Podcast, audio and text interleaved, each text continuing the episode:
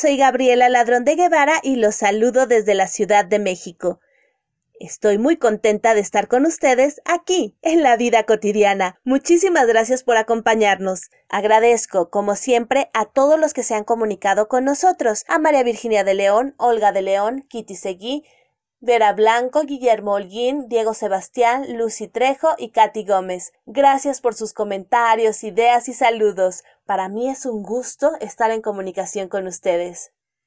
El día de hoy tenemos un programa lleno de color literario y vamos a iniciar, como de costumbre, con la cápsula de mi Gogó, Miriam Cuellar, de Inclusión Creativa, que hoy nos va a hablar de los derechos humanos.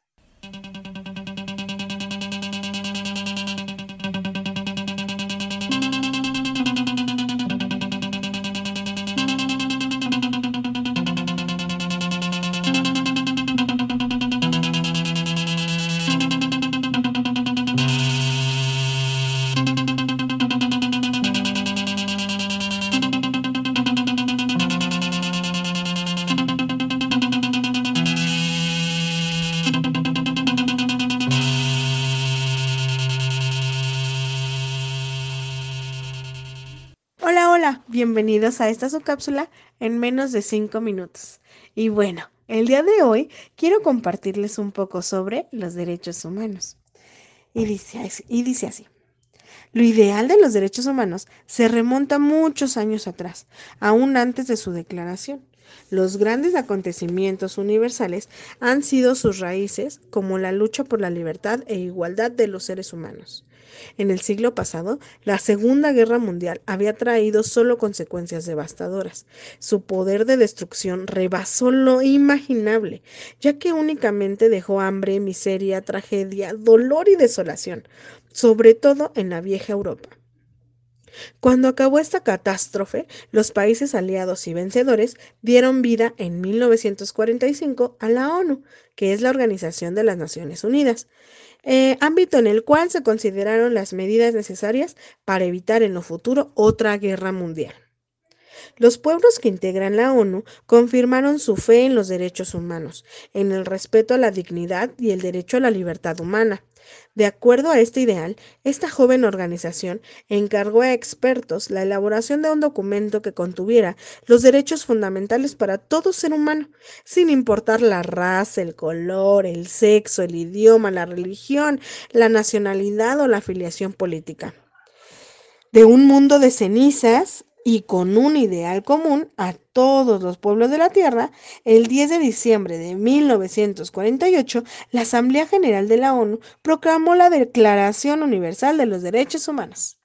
A saber, decía, todos los seres humanos nacen libres e iguales en dignidad y derechos. Toda persona tiene todos los derechos y libertades, sin distinción alguna. Todo individuo tiene derecho a la vida. La esclavitud y la trata de esclavos están prohibidas. Nadie, será sometido a tortura, ni apenas a tratos crueles, inhumanos o degradantes. Entre otras consideraciones más, están algunas de estas escritas en este documento que guarda el reconocimiento de todos los valores del ser humano. Cabe recalcar que constantemente estamos en una evolución como sociedad y ahora con esta nueva pandemia tenemos que reestructurar nuestro entorno social. Espero que les haya gustado y que recuerden que la felicidad es tan importante como la salud mental y la solidaridad. Les mando un abrazo enorme a donde quiera que me escuchen y le agradezco a Gaby por darnos un espacio en su programa para compartir un poco de mí. También aprovecho para invitarlos a escucharnos y vernos en la página de Facebook que se llama Podcast de Construcción. Todos los viernes a las 20:30 horas de la noche y los jueves a las 20 horas tenemos al psicoterapeuta Rubén. Los días lunes a las 21.30 tenemos el nuevo programa llamado Lo Peor de en donde yo soy conductora. Y bueno, me despido de ustedes, no sin antes recordarles que no debemos bajar la guardia y que debemos aprovechar todo el tiempo con sus seres queridos. Los quiere y aprecia Mifer Agogo. Regresamos contigo, Gaby. Mil gracias, Mifer, Miriam Cuellar, y gracias por la invitación a seguir tus programas. Les recuerdo, sigan a Miriam Cuellar en Facebook en Inclusión Creativa, donde pueden saber mucho más acerca de los derechos humanos, ya que Inclusión Creativa tiene como objetivo que todos los derechos lleguen a todas las personas. Y también síganla en Podcast de Construcción, donde seguramente encontrarán nuevas maneras de reflexionar y reconstruir la realidad.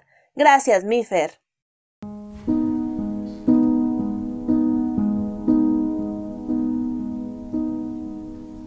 Continuamos con La vida cotidiana de Radio Nuestra América, a cargo de Gabriela Ladrón de Guevara.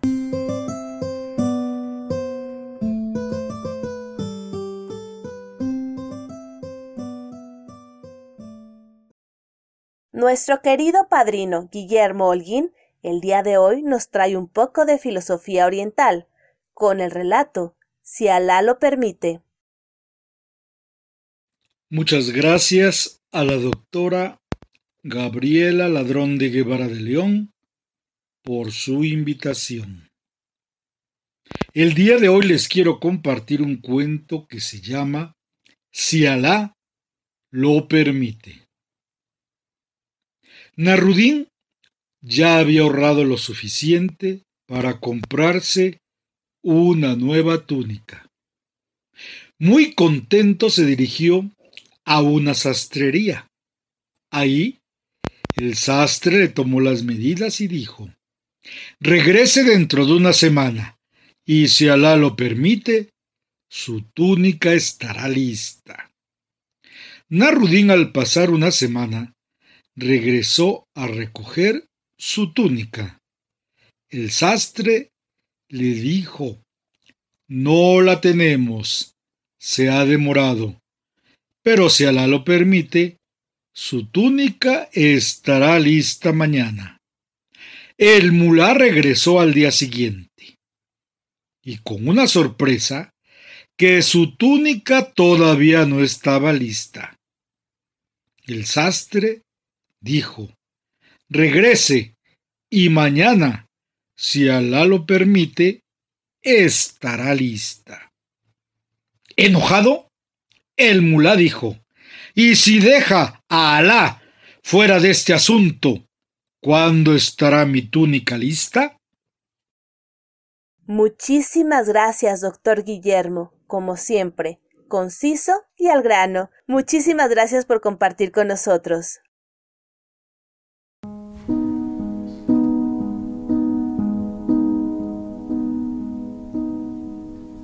Continuamos con La vida de Radio Nuestra América, a cargo de Gabriela Ladrón de Guevara.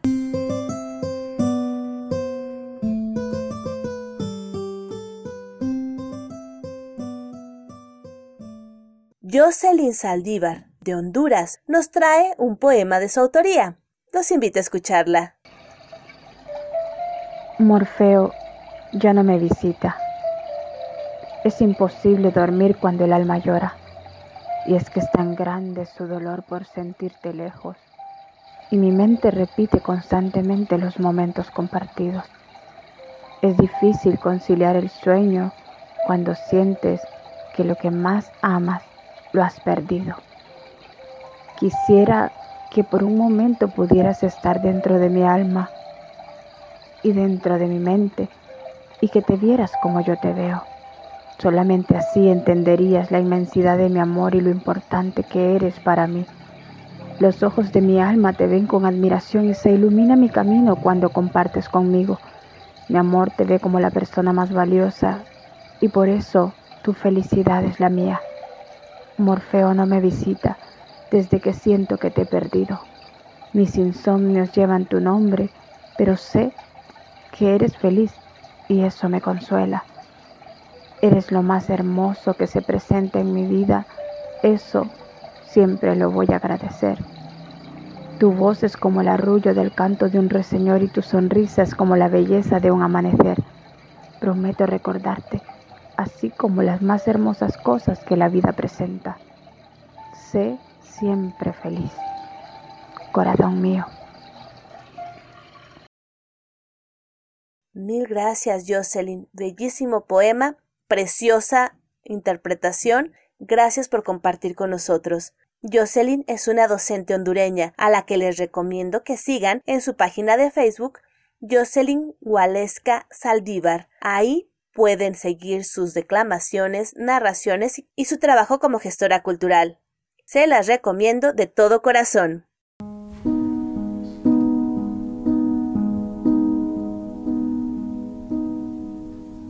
Continuamos con La vida cotidiana de Radio Nuestra América, a cargo de Gabriela Ladrón de Guevara.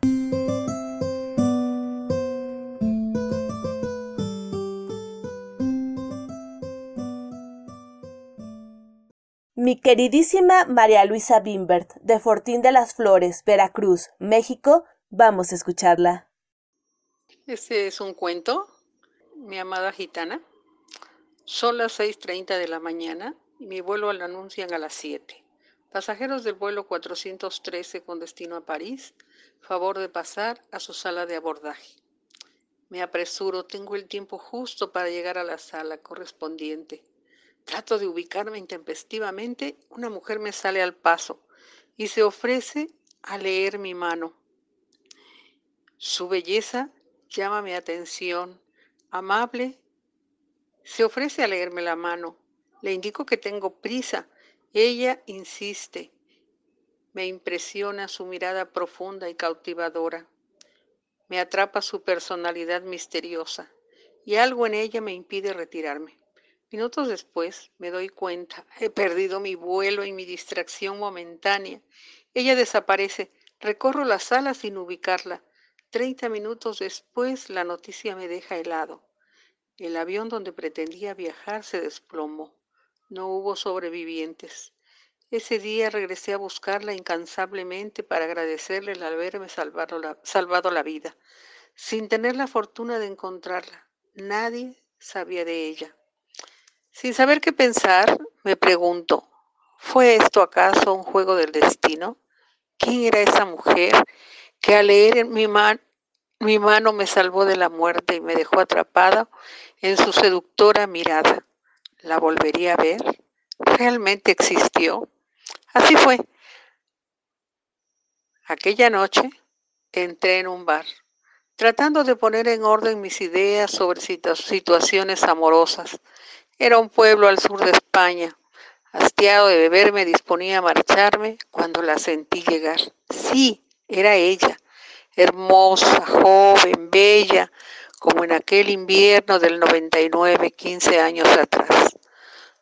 Tocó mi brazo mientras decía, ¿te leo la mano? Me quedé atónito. Las palabras no salían de mis labios entreabiertos por breves segundos sentí su aliento sobre mi rostro. Sustraído en su influjo, cerré los ojos. Afuera un golpe estrepitoso y un grito desgarrador rompió el silencio de la noche. Acaparando la atención de todos en el bar, desde mi mesa escuché que algunos decían, la torre de la iglesia se derrumbó, hay una persona muerta. Reaccionando, giré el rostro para comentar con ella el suceso. No estaba, había desaparecido. Sobre la mesa solo un pañuelo impregnado de su perfume, ese aroma que yo sabía que era de ella, testigo mudo de algo que aún no alcanzo a comprender. Bravo, gritaron todos. Sí que has progresado como escritor, dijo el más cercano a mí. No respondí. Sentí que desde algún espacio ella me sonreía una vez más. Mi hermosa gitana desaparecía. Gracias. Mil gracias, María Luisa. Con tu gran sensibilidad y tus bellas letras tenemos una combinación excelente. Muchísimas gracias por compartir con nosotros. Les recuerdo que pueden seguir a María Luisa en su página de Facebook, María Luisa Bimbert Guarneros. Ahí pueden ver su trabajo como promotora cultural en su sala de lectura, El Rincón de las Hadas. Se los recomiendo. Gracias, María Luisa.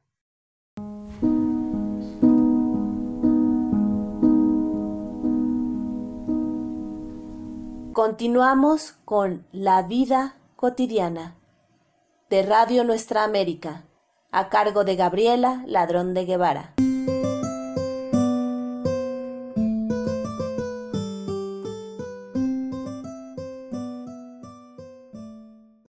Elizabeth Martínez, de la Ciudad de México, nuestra querida madrina, nos trae El abanico, de Vicente Riva Palacios. Los invito a escucharla. Un saludo cordial desde la Ciudad de México. Soy Elizabeth Martínez Gómez. Del escritor mexicano Vicente Riva Palacio, El abanico. El marqués estaba resuelto a casarse, y la noticia corrió con la velocidad del relámpago por toda la alta sociedad como toque de alarma a todas las madres que tenían hijas casaderas y a todas las chicas que estaban en condiciones y con deseos de contraer matrimonio, que no eran pocas. Porque eso sí, el marqués era un gran partido, como se decía entre la gente de mundo. Tenía treinta y nueve años, un gran título, mucho dinero, era muy guapo y estaba cansado de correr el mundo haciendo siempre el primer papel entre los hombres de su edad, dentro y fuera de su país. Y como era hombre de buena inteligencia y de no escasa lectura, determinó sentar sus reales definitivamente, buscando una mujer como él la soñaba para darla su nombre y partir con ella las penas o las alegrías del hogar en los muchos años que estaba determinado a vivir todavía sobre la tierra. Con la noticia de aquella resolución no le faltaron seducciones, ni de maternal cariño, ni de románticas o alegres bellezas. Pero él no daba todavía con su ideal, y pasaba los días y las semanas y los meses sin haber hecho la elección. Pero, hombre, le decían sus amigos, ¿hasta cuándo no vas a decidirte? Es que no encuentro todavía la mujer que busco. ¿No es muy guapa la condesita de mina de oro? Se ocupa demasiado de sus joyas y de sus trajes. Cuidará más de un collar de perlas que de su marido. ¿Y la baronesa del iris? Muy guapa y muy buena. Es una figura escultórica, pero lo sabe demasiado el matrimonio sería para ella el peligro de perder su belleza y llegaría a aborrecer a su marido si llegara a suponer que su nuevo estado marchitaba su hermosura. ¿Y la duquesa de luz clara? Soberbia belleza, pero solo piensa en divertirse. Me dejaría moribundo en la casa por no perder una función del real y no vacilaría en abandonar a su hijo enfermo toda una noche por asistir al baile de una embajada. ¿Y la marquesa de Cumbre Nevada no es guapísima y un modelo de virtud? Ciertamente, pero es más religiosa de lo que un marido necesita. Ningún cuidado, ninguna pena, ninguna enfermedad de la familia le impediría pasarse toda la mañana en la iglesia, Tú quieres una mujer imposible. No, nada de imposible. Ya veréis cómo la encuentro. Tenía el marqués como un axioma fruto de sus lecturas y de su mundanal experiencia que a los hombres, y quien dice a los hombres dice también a las mujeres, no debe medírseles para formar juicio acerca de ellos por las grandes acciones, por los grandes hechos, sino por las acciones insignificantes y familiares. Una noche se daba un gran baile en la Embajada de Inglaterra. Los salones estaban literalmente cuajados de hermosas damas y apuestos caballeros, todos flor y nata de las clases más aristocráticas de la sociedad. El marqués estaba en el comedor a donde había llevado a la joven condesita de Valle de Oro, una muchacha de veinte años, inteligente, simpática y distinguida, pero que no llamaba ni con mucho la atención por su belleza, ni era una de esas hermosuras cuyo nombre viene siempre a la memoria cada vez que se emprende conversación acerca de mujeres encantadoras. La joven condesa era huérfana de madre y vivía sola con su padre, noble caballero, estimado por todos cuantos le conocían. La condesita, después de tomar una taza de té, conversaba con algunas amigas antes de volver a los salones. Pero ¿cómo? ¿No estuviste anoche en el Real? Cantaron admirablemente el Tannhauser, le decía una de ellas. Pues mira, me quedé vestida porque tenía deseos, muchos deseos de oír el Tannhauser. Es una ópera que me encanta. ¿Y qué pasó? Pues que ya tenía el abrigo puesto. Cuando la doncella me avisó que Leonor estaba muy grave. Entré a verla y ya no me atreví a separarme de su lado. ¿Y esa Leonor? dijo el marqués terciando en la conversación. ¿Es alguna señora de la familia de usted? Casi, marqués. Es el haya que tuvo mi mamá, y como nunca se ha separado de nosotros y me ha querido tanto, yo la veo como de mi familia. ¡Qué abanico tan precioso traes! dijo a la condesita una de las jóvenes que hablaba con ella. No me digas que estoy encantada con él y lo cuido como a las niñas de mis ojos. Es un regalo que me hizo mi padre el día de mi santo, y son un primor la pintura y las varillas y todo él. Me lo compró en París. A ver, a ver, dijeron todas, y se agruparon en derredor de la condesita, que, con una especie de infantil satisfacción, desplegó a sus ojos el abanico que realmente era una maravilla del arte. En ese momento, uno de los criados que penosamente cruzaba entre las señoras llevando en las manos una enorme bandeja con helados, tropezó, vaciló y por poderse valer vino a chocar contra el abanico abierto en aquellos momentos, haciéndolo pedazos. Crujieron las parillas, rasgóse en pedazos la tela y poco faltó para que los fragmentos hirieran la mano de la condesita. ¡Qué bruto! dijo una señora mayor. ¡Qué animal tan grande! exclamó un caballero. Parece que no tiene ojos, dijo una chiquilla. Y el pobre criado, rojo de vergüenza y sudando de pena, podía apenas balbucir una disculpa ininteligible. No se apure usted, no se mortifique, dijo la condesita con la mayor tranquilidad. No tiene usted la culpa. Nosotras que estamos aquí estorbando el paso. Y reuniendo con la mano izquierda los restos del abanico, tomó con la derecha el brazo del marqués, diciéndole con la mayor naturalidad Están tocando un vals y yo le tengo comprometido con usted. ¿Me lleva usted al salón de baile? Sí, condesa, pero no bailaré con usted este vals. ¿Por qué? Porque en este momento voy a buscar a su padre de usted para decirle que mañana mismo iré a pedirle a usted por esposa, y dentro de ocho días, tiempo suficiente para que ustedes se informen, iré a saber la resolución. Pero, marqués, dijo la condesita trémula, ¿es esto puñalada de pícaro? No, señora, será cuando más una estocada de caballero. Tres meses después se celebraban aquellas bodas, y en una rica moldura bajo cristal se ostentaba en uno de los salones del palacio de los nuevos desposados el abanico roto. Muchísimas gracias, Eli. Qué bellísima narración. Gracias por compartir con nosotros de manera tan generosa.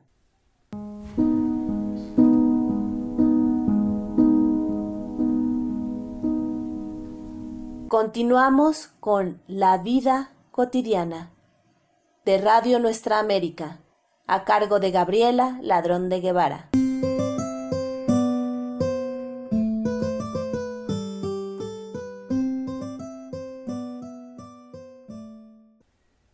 María Elena Cano de Bululúes Narradores de Historias nos trae algo así, Kafka. Escuchémosla.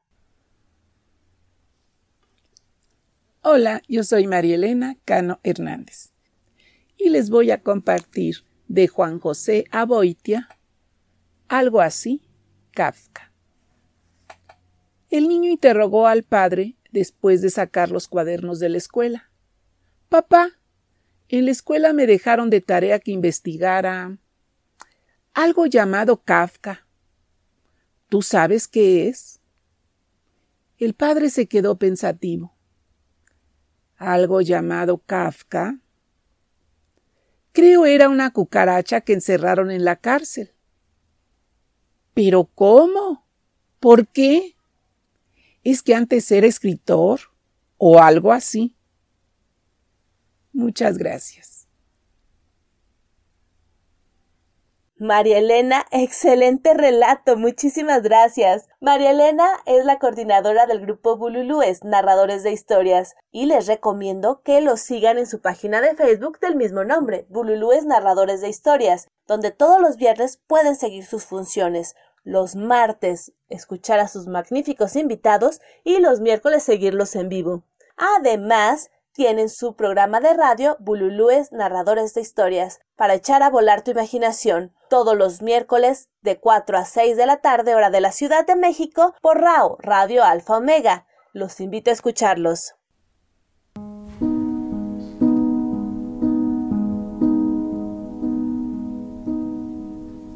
Continuamos con La vida cotidiana de Radio Nuestra América a cargo de Gabriela Ladrón de Guevara.